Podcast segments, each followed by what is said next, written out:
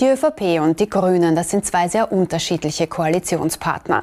Die ÖVP will die Zuwanderung nach Österreich stoppen und dem Klimawandel will sie nicht durch Verzicht, sondern durch neue Technologien entgegenwirken.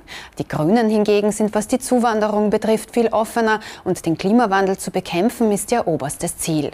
Was verbindet die beiden Koalitionspartner eigentlich und was kann in dieser Legislaturperiode noch gelingen? Darauf antwortet die grüne Clubchefin Sigrid Maurer in einer neuen Ausgabe von Aktuell im Fokus.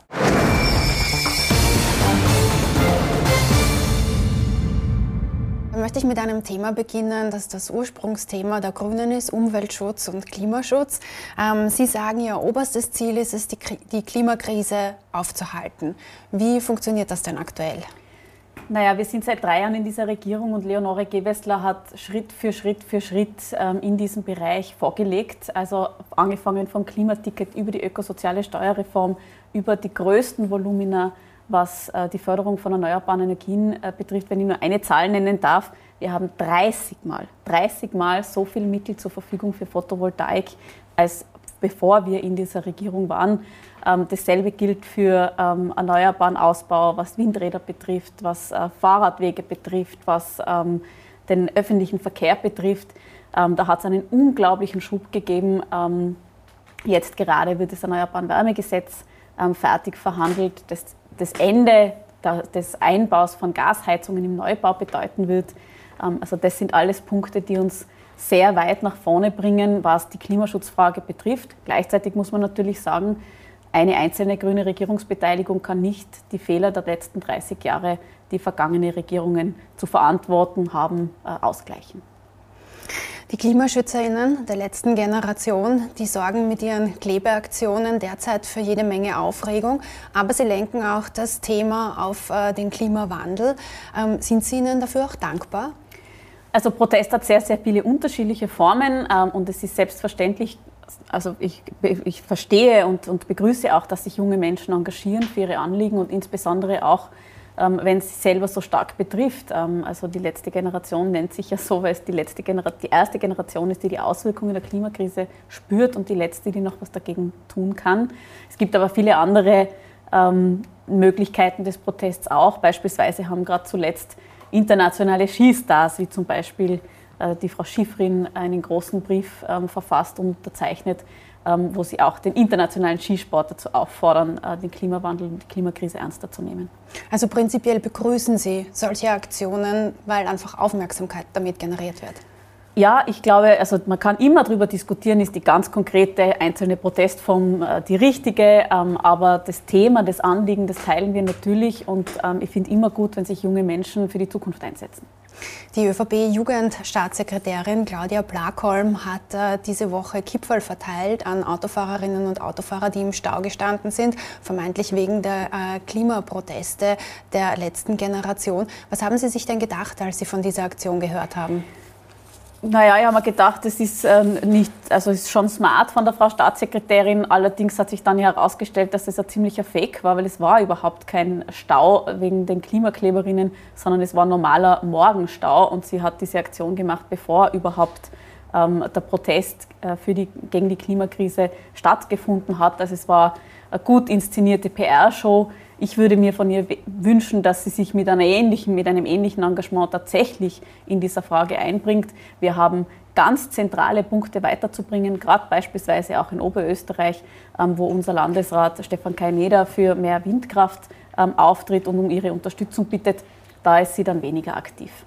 Wenn sie Autofahrern Kipfel ähm, gibt, dann vermittelt sie ihnen ja ein bisschen, dass das Autofahren eine tolle Sache ist, oder?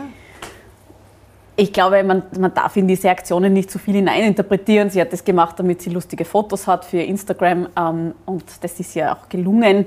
Ähm, ich glaube, für die insgesamte Debatte braucht schon ein bisschen mehr Ernsthaftigkeit. Ich habe sehr gut gefunden, wie die Fridays for Future darauf reagiert haben. Sie haben nämlich Semmeln vor der ÖVP-Parteizentrale äh, verteilt, um darauf hinzuweisen, dass die ÖVP das mit dem Klimaschutz versemmelt. Ähm, das sind lustige Auseinandersetzungen. Das Thema ist aber sehr ernst und auch die ÖVP und insbesondere die Jugendstaatssekretärin ist dazu aufgerufen, alles dafür zu tun, dass wir die Klimakrise bewältigen können. Bundeskanzler Karl Nehammer nennt die Klimaaktivistinnen Saboteure der Gesellschaft. Er will dann Null Toleranz. Was sagen Sie zu dieser Denkweise des Koalitionspartners? Jede Protestbewegung, egal in welcher Phase unserer Geschichte, hat ähm, damit begonnen, ähm, Protest auch mit drastischen Mitteln oder mit kreativen Mitteln zu machen. Angefangen vom Frauenwahlrecht. Ähm, bis hin zu eben heutigen Protestformen. Und wir leben in einer Demokratie und es ist gut und richtig, wenn sich Menschen engagieren. Und es ist auch legitim, wenn da manchmal ähm, an Grenzen gegangen wird und auch ähm, mit sehr lautem, kreativen, störenden Protest agiert wird. Denn es geht ja um den Inhalt, es geht ja um die Ziele, die damit erreicht werden sollen. Und ja, wie gesagt, man kann über die einzelne Form durchaus trefflich diskutieren. Ich bin auch nicht ähm, der Meinung, dass immer das beste Mittel gewählt wird. Aber ich finde, der Bundeskanzler muss da schon aufpassen, dass er den Protest an sich nicht delegitimiert. Es ist, wir leben in einer Demokratie und es ist ein völlig berechtigtes Anliegen der jungen Menschen, die tatsächlich Sorge um ihre Zukunft haben. Und diese Sorge sollte auch der Bundeskanzler ernst nehmen. Seit zwei Jahren ausständig ist ein Klimaschutzgesetz. Das ist ja vor zwei Jahren ausgelaufen. Es soll den Weg vorgeben, wie Österreich bis 2040 klimaneutral werden kann und wie CO2 eingespart wird. Wie sind denn da die aktuellen Verhandlungen? Wie schaut es denn da aus? Wann kommt das? Mhm. Also wir haben in dieser Regierungszeit, seitdem wir Teil dieser Bundesregierung sind, schon zahlreiche Klimaschutzgesetze äh, beschlossen. Ähm, ich nenne als Beispiel das Erneuerbaren Ausbaugesetz, aber natürlich auch die ökosoziale Steuerreform.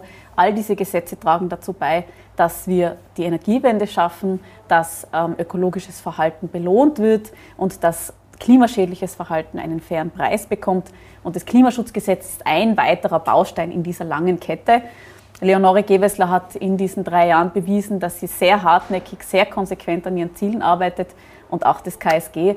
Dafür werden wir weiter kämpfen mit vollem Engagement und wir werden es beschließen. In einem Interview, das ich im November mit Finanzminister Magnus Brunner geführt habe, da habe ich ihn auch gefragt, kommt das Klimaschutzgesetz noch in dieser Legislaturperiode? Und dann hat er gesagt, ich hoffe, dass sich unser Koalitionspartner da noch ein bisschen bewegen wird und dass sie gewisse Dinge, wenn es in Richtung Hausverstand geht, nicht blockieren. Was meint denn der Finanzminister Magnus Brunner, wo blockieren denn die Grünen beim Klimaschutzgesetz? Äh, das muss man leider den Magnus Brunner fragen und nicht mich, weil so ich, ich kann ihn jetzt nur aus der Ferne interpretieren. Ähm, ich glaube, Magnus Brunner, ähm, der auch Staatssekretär im Klimaschutzministerium äh, war und dem dieses Thema, glaube ich, grundsätzlich schon ein Anliegen ist, ähm, äh, ist aufgerufen, uns dazu zu unterstützen. Das, was er möglicherweise meint, sind ähm, die, ist das, der Sand, den die Wirtschaftskammer und der Wirtschaftsbund regelmäßig versucht ins Getriebe zu streuen, ähm, weil sie der Meinung sind, also da gibt es Funktionäre, die sind immer noch im alten Denken verhaftet und glauben, es, wir können weitermachen wie bisher. Weitermachen wie bisher ist ganz sicher keine Option und das gibt es mit uns auch nicht. Ähm, aber es gibt von Wirtschaftsseite gibt's, also es gibt auch CEOs for Future, ähm, die ähm, ebenso die äh, Ziele der Fridays for Future unterstützen und für einen progressiven Klimaschutz eintreten. Aber es gibt in der Wirtschaft auch ähm, einige ähm, Personen, die der Meinung sind, es muss sich nichts ändern.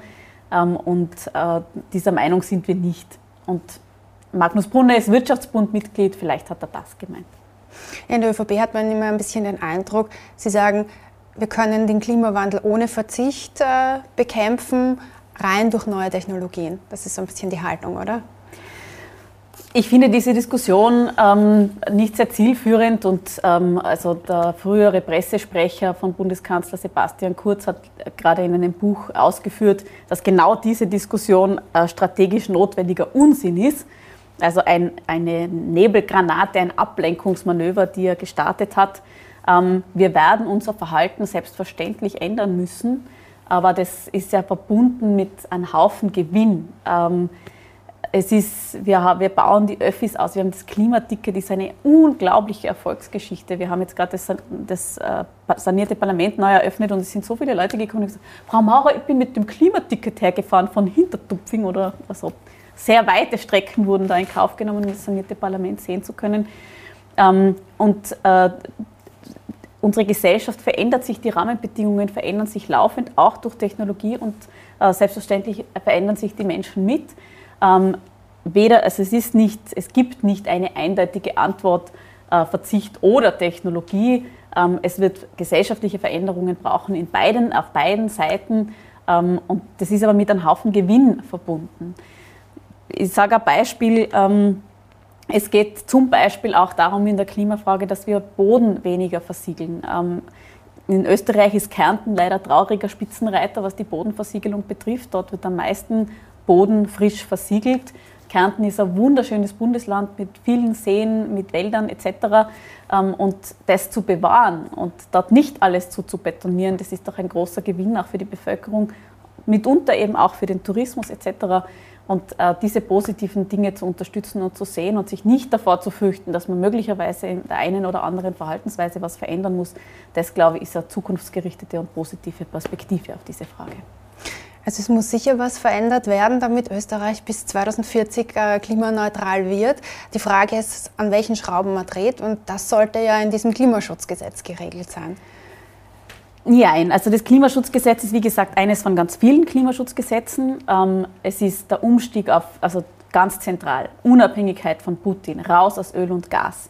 Das braucht, das ist, betrifft die Energiewende. Wir werden bis 2030 den gesamten Strom, der in Österreich benötigt wird, aus erneuerbaren Quellen haben können. Das ermöglicht das Erneuerbaren Ausbaugesetz, das bereits beschlossen ist. Das ist eine Schraube, an der wir drehen. Es gibt viele andere Schrauben, an denen wir ebenso drehen. Also die, die großen Investitionen in den öffentlichen Verkehr, das Klimaticket, wo ganz viele Menschen vom Auto umsteigen auf den Zug. Ähm, Beispiel, anderes Beispiel, äh, Pfand. Ähm, da geht es jetzt eher um Umweltverschmutzung um die, und auch den Umgang mit Ressourcen oder beispielsweise ähm, ein Vernichtungsverbot für, ähm, für Neuwaren. Also wenn Dinge im Internet bestellt werden, dann wird oft völlig gutes Zeug vernichtet und kaputt gemacht, weil es halt übrig geblieben ist. All diese Dinge, all das sind Schritte, und Schrauben, an denen man dreht, um die Klimaziele zu erreichen. So, um jetzt noch ein letztes Mal auf das Klimaschutzgesetz zurückzukommen, kann man sagen, dass es bisher noch nicht gelungen ist, das zu verabschieden, weil die Grünen zu viel wollen und die ÖVP zu wenig? Demokratie bedeutet immer auch einen Kompromiss zu erzielen. Und klar ist, die Grünen sind die Vorkämpferinnen für den Klimaschutz und die ÖVP braucht schon den einen oder anderen Schubs, um in die richtige Richtung zu finden. Das Klimaschutzgesetz schreibt Ziele fest ähm, und äh, ich bin zuversichtlich, dass es uns gelingen wird, der ÖVP den letzten Schubs zu geben, damit sie auch bei diesem Gesetz dann mitstimmen können. Selbstverständlich werden auch die Grünen sich bewegen müssen. Ähm, das ist in einer Demokratie so, man äh, nähert sich an bei den Positionen, ähm, aber ich bin zuversichtlich, dass Leonore Gewessler auch das auf den Boden bringen wird. Also es kommt noch in dieser Legislaturperiode. Ja. Ähm, gut, dann möchte ich noch zu einem anderen Thema kommen, das uns neben dem Klimawandel jetzt auch äh, sehr, sehr lange beschäftigt hat, Corona. Da hat Bundeskanzler Karl Nehammer gestern angekündigt, er will einen Dialogprozess starten um Ostern herum.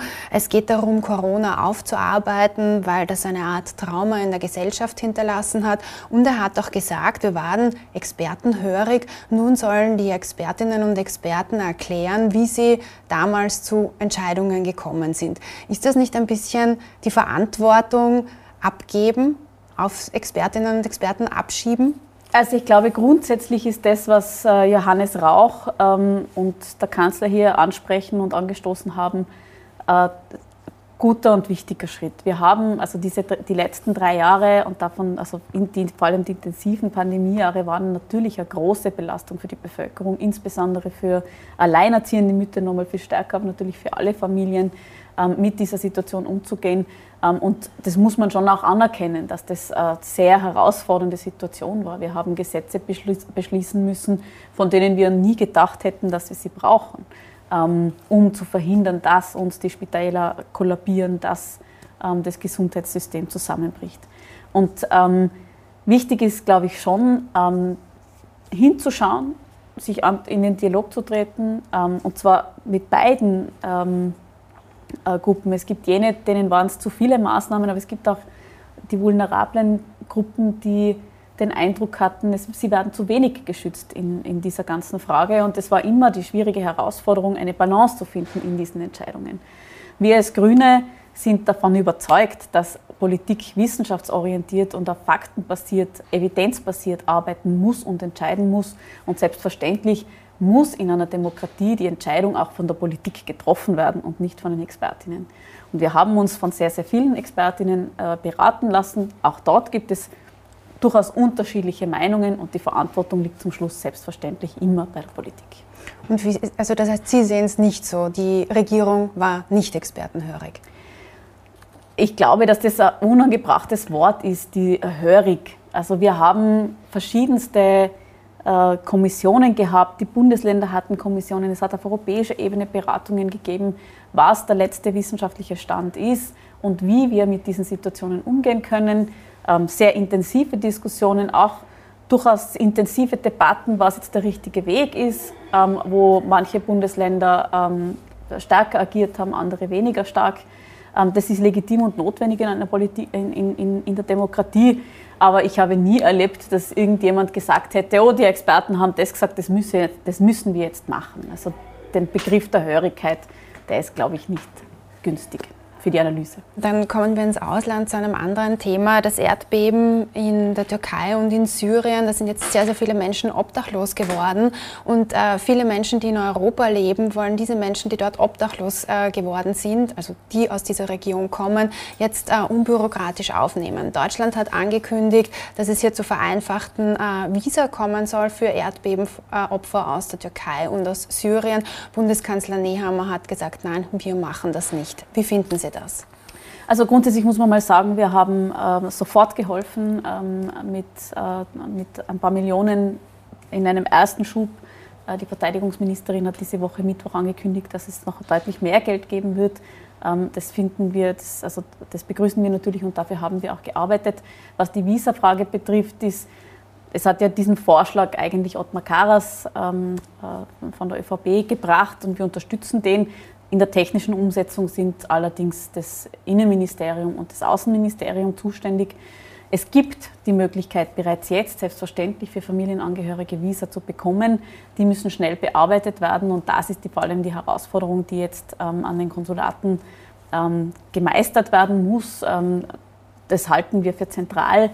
Ähm, dass das so wie in Deutschland eine Erleichterung gibt in den ganzen Visa-Verfahren, ähm, eine Frage der Ausgestaltung. Ich nehme zur Kenntnis, dass ähm, es die Einschätzung vom Bundeskanzler gibt, dass das nicht notwendig ist.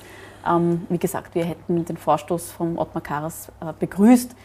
Ich glaube, letztlich ist aber zentral, wie kann den Menschen geholfen werden. Es sind jetzt dort viele obdachlos und ich glaube, das ist auch ein ganz wichtiger Fokus beim Wiederaufbau zu unterstützen und zu helfen. Aber gibt es einen grünen Bundeskanzler oder eine grüne Bundeskanzlerin, dann wäre in dem Fall wahrscheinlich anders entschieden worden. Es ist, wie gesagt, es ist so, dass Visa-Anträge gestellt werden können. Diese Erleichterungen, so wie sie, also es ist eine technische Frage, was muss man gesetzlich ändern, damit das äh, schneller und unbürokratischer geht. Ich glaube, der Hauptpunkt ist, dass man genügend Personal hat, diese Visa-Anträge bearbeiten zu lassen. Ähm, es geht ja darum, dass äh, vorübergehend Familien aufgenommen werden können bei ihren Verwandten. Ähm, das ist auch jetzt möglich und das unterstützen wir. Für Aufregung hat diese Woche auch eine Aussage von Arbeitsminister Martin Kocher gesorgt, wonach er Sozialleistungen für Teilzeitbeschäftigte kürzen will. Wie finden Sie das? Ja, ich muss leider sagen, ich verstehe überhaupt nicht, wie er zu dieser Aussage gekommen ist. Er ist dann ja eher auch zurückgerudert. Aber klar ist, und das haben die Grünen in dieser Bundesregierung vielfach unter Beweis gestellt, ähm, wir sind angetreten, um die Armut zu halbieren und nicht die Sozialleistungen zu halbieren. Und in einer Situation, wo ähm, ganz, ganz viele Frauen unfreiwillig Teilzeit beschäftigt sind, weil die Kinderbetreuungseinrichtungen fehlen, weil Bundesländer geschlafen haben, weil vergangene Regierungen nicht so einen großen Fokus auf dieses Problem gerichtet haben, denen jetzt auszurichten und übrigens, wenn du Teilzeit arbeitest, dann kürzen wir deine Sozialleistungen. Also das ist völlig verfehlt. Wir haben die Kindergartenmilliarde beschlossen, äh, um den Ausbau der Kindergartenplätze weiter voranzutreiben. Das ist ein ganz zentraler Punkt in dieser Frage. Ähm, und selbstverständlich wollen auch wir, dass, weniger, dass Frauen mehr Vollzeiterwerbstätig sein können, wenn sie das wollen. Ähm, aber dieser Zugang von Herrn Kocher äh, ist völlig fehlgeleitet und er hat es, glaube ich, jetzt da eh auch selber verstanden. Insgesamt ist es aber kein Geheimnis, dass die ÖVP und die Grünen, was Sozialpolitik betrifft, unterschiedliche Vorstellungen haben und ähm, was den Kampf gegen den Klimawandel betrifft, aber auch Zuwanderung. Da liegen Welten zwischen den beiden Koalitionspartnern, also zwischen der ÖVP und den Grünen. Was verbindet sie eigentlich miteinander? Also wir haben vor drei Jahren Verantwortung für Österreich übernommen als Grüne, als kleiner Regierungspartner mit einer wesentlich stärkeren ÖVP und ähm, haben nach bestem Wissen und Gewissen all die Krisen, mit denen wir konfrontiert waren, ähm, versucht zu meistern. Insbesondere natürlich auch die Klimafrage, die für uns das ganz Zentrale ist, weil das liegt in unserer Verantwortung, das für die nächste Generation zu sichern. Ähm, es ist uns gelungen, in ganz vielen Punkten, beispielsweise, also sei es die, seien die Corona-Hilfen, seien es auch die Unterstützungen jetzt gegen die Teuerung, ähm, aber beispielsweise nehmen wir was anderes, die Abschaffung der Maklerinnengebühren etc., Punkte zu finden, an denen die beiden Parteien zueinander gefunden haben, wo es uns gelungen ist, Kompromisse ähm, zu schaffen, die das Land und der Bevölkerung insbesondere helfen und sie unterstützen. Und ähm, ich glaube, die Arbeit, die diese Regierung geleistet hat, steht schon für sich. Ähm, und in einer Demokratie ist es immer die Aufgabe, eine gemeinsame Lösung zu finden. Insbesondere ist es natürlich bei so zwei extrem unterschiedlichen Parteien durchaus eine große Herausforderung, aber ich glaube, unsere Bilanz ähm, belegt, dass wir uns redlich darum bemüht haben und dass uns auch einiges gelungen ist. Bei den Menschen kommt das aber leider nicht äh, so an. Wenn man sich jetzt aktuelle Umfragen anschaut, dann würden die ÖVP und die Grünen keine Mehrheit mehr bekommen. Die FPÖ hingegen ist im Aufwind. Schmerzt Sie das? Man muss schon auch bei dieser Frage dann darauf schauen, warum ist es so. Es ist nicht etwa, weil die Grünen ähm, so viel verlieren, sondern es ist, weil die ÖVP stark geschwächt ist. Und man kann natürlich nicht so tun, als wäre in diesen drei Jahren nicht auch etwas ganz Zentrales passiert. Wir haben ähm, drei Bundeskanzler gehabt. Ähm, Sebastian Kurz ist zurückgetreten nach der Korruptionsaffäre. Und das ist natürlich ähm, ein, großes, äh, ein großer Frustrationsquell neben den ganzen anderen Krisen für die Bevölkerung wenn der Eindruck erweckt wird, ähm, die Politikerinnen und Politiker, die richten sich einfach. Und es gibt Steuererleichterungen für jene, die sich leisten können, etc. Ähm, es ist unsere Aufgabe als Politikerinnen und Politiker, das Vertrauen zu stärken und da dagegen zu arbeiten. Das haben wir ganz intensiv auch mit dem Untersuchungsausschuss, wo letzte Woche unser Bericht präsentiert worden ist, ähm, wo sehr viele Punkte aufgedeckt wurden und wo ja zum Glück auch einiges bereits passiert ist. Ähm, wir haben beispielsweise das Parteiengesetz weiter verschärft. Der Rechnungshof kann in Zukunft einfach selber kontrollieren gehen. Das ist neu. Ähm, es gibt auch die strengsten Spendenbeschränkungen etc. Ähm, oder auch die Verschärfung des Antikorruptionsstrafrechts. Das ist von grüner Seite die Antwort auf diese Malversationen, an denen wir ja nicht beteiligt waren, sondern die tatsächlich, also insbesondere die Freiheitliche Partei, aber auch eben rund um den Sebastian Kurz oder sein Team ähm, diese Episode betreffen. Die Regierung hat Milliardenhilfen an die Menschen ausgezahlt, aber die gutieren das nicht wirklich in guten Umfragewerten. Ist das dann auch frustrierend? Ich glaube, man muss schon sehen, dass die letzten drei Jahre extrem herausfordernd waren. Für die Politik, aber noch viel mehr für die Bevölkerung. Ähm, also wir hatten Corona, wir hatten eine Pandemie, wir hatten große Verunsicherung mit den Korruptionsaffären, äh, wir haben dann einen Krieg, eine Energiekrise einen Angriffskrieg von Putin auf europäischem Boden mit, gebündelt mit einer ganz hohen Inflation, dass das herausfordernd und frustrierend und belastend ist, das verstehe ich extrem gut. Und ich, hab, ähm, also ich kann gut nachvollziehen, dass sich die Bürgerinnen und Bürger denken, boah, es ist mir zu viel, ich habe genug und sich dann auch noch ärgern über die Politik. Ähm, das ist nachvollziehbar. Ähm, und es hilft aber nichts. Unsere Aufgabe ist zu arbeiten und dieses Vertrauen zurückzugewinnen. Was die finanzielle Situation in der Bevölkerung betrifft, muss man sagen, ähm, wir haben da sehr, sehr intensiv unterstützt und tatsächlich viel Geld ausgeschüttet. Und ähm, es, es äh, wird sowohl von, vom Budgetdienst des Parlaments als auch vom Momentum-Institut der Agenda Austria dem Fiskalrat beschienen, dass es uns gelungen ist, insbesondere die unteren 20 Prozent sogar überzukompensieren für das, was die Inflation ausmacht. Also ich glaube, unsere Aufgabe zu verhindern, dass Menschen in die Armut abrutschen, ähm, die haben wir in dieser Frage auch gemeistert. Ein Gesetzesvorhaben, das auch noch auf Umsetzung wartet, ist das Informationsfreiheitsgesetz. Das soll ja das Amtsgeheimnis abschaffen. Wie schaut es denn da aus? Wann kommt denn das?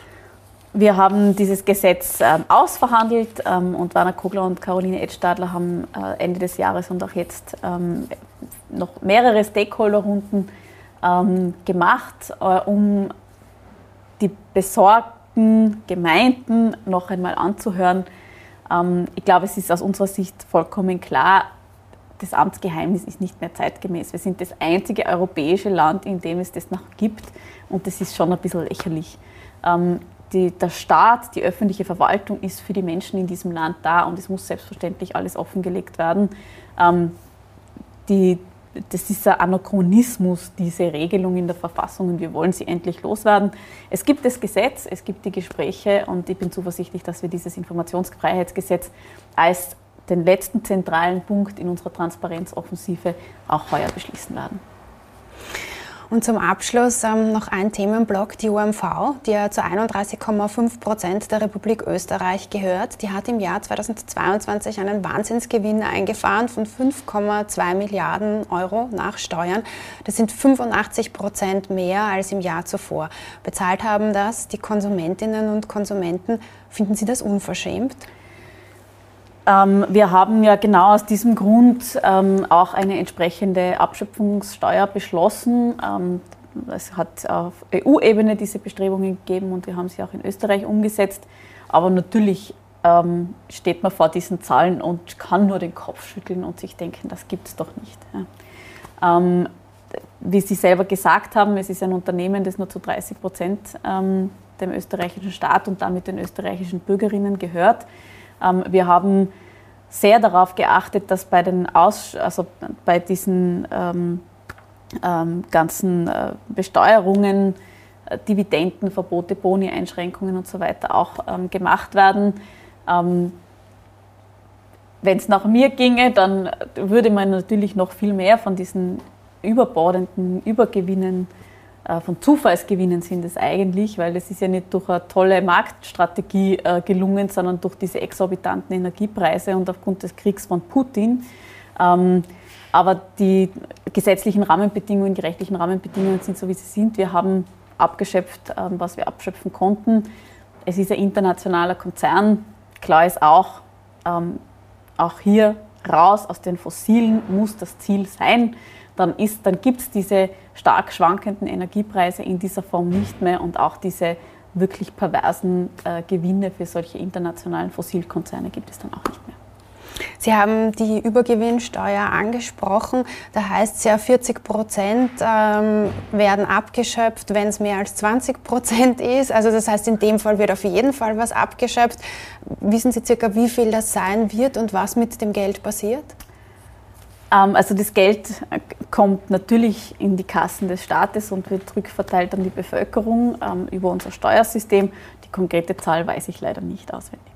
Und wird es jetzt äh, im Heuer, es hat ja letztes Jahr sehr, sehr viele ähm, Antiteuerungsmaßnahmen ge gegeben, ähm, sowas wie die Strompreisbremse, das wirkt jetzt natürlich weiter, aber wird es da auch noch zusätzliche Zahlungen an die Menschen geben, die sich beispielsweise ähm, aus diesen Übergewinnsteuern speisen? Ähm, grundsätzlich haben wir ganz viele verschiedene Maßnahmen äh, gesetzt, um äh, die äh, Teuerung abzufedern und insbesondere auch die hohen Strom- und Gaspreise abzufedern. Ähm, was jetzt noch dazu kommt, ist der äh, Heiz- und Wohnkostenzuschuss, den die Länder verteilen können, wo auch das Ziel ist, dass breitere Bevölkerungsgruppen in den Genuss kommen können, wenn sie ähm, eben entsprechend hohe Rechnungen haben. Das ist, das ist jetzt im Laufen. Ähm, und selbstverständlich wird man sich immer die Entwicklung anschauen müssen. Momentan also ist, äh, schaut die Situation auf dem internationalen Energie- und Gasmarkt wieder anders aus, als das jetzt noch im Herbst war, aber selbstverständlich werden wir das laufend beobachten.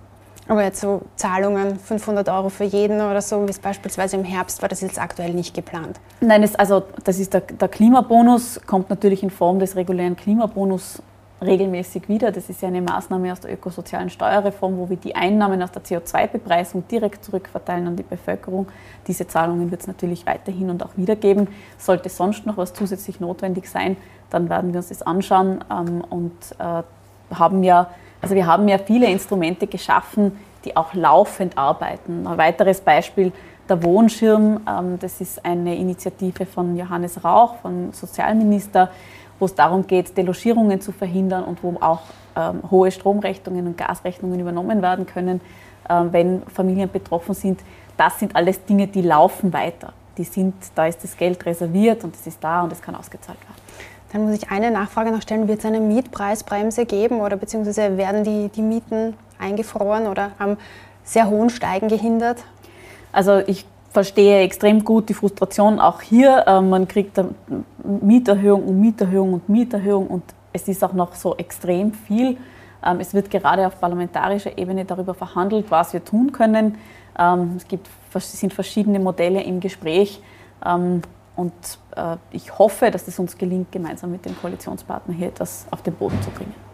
Frau Maurer, vielen Dank fürs Gespräch. Vielen Dank.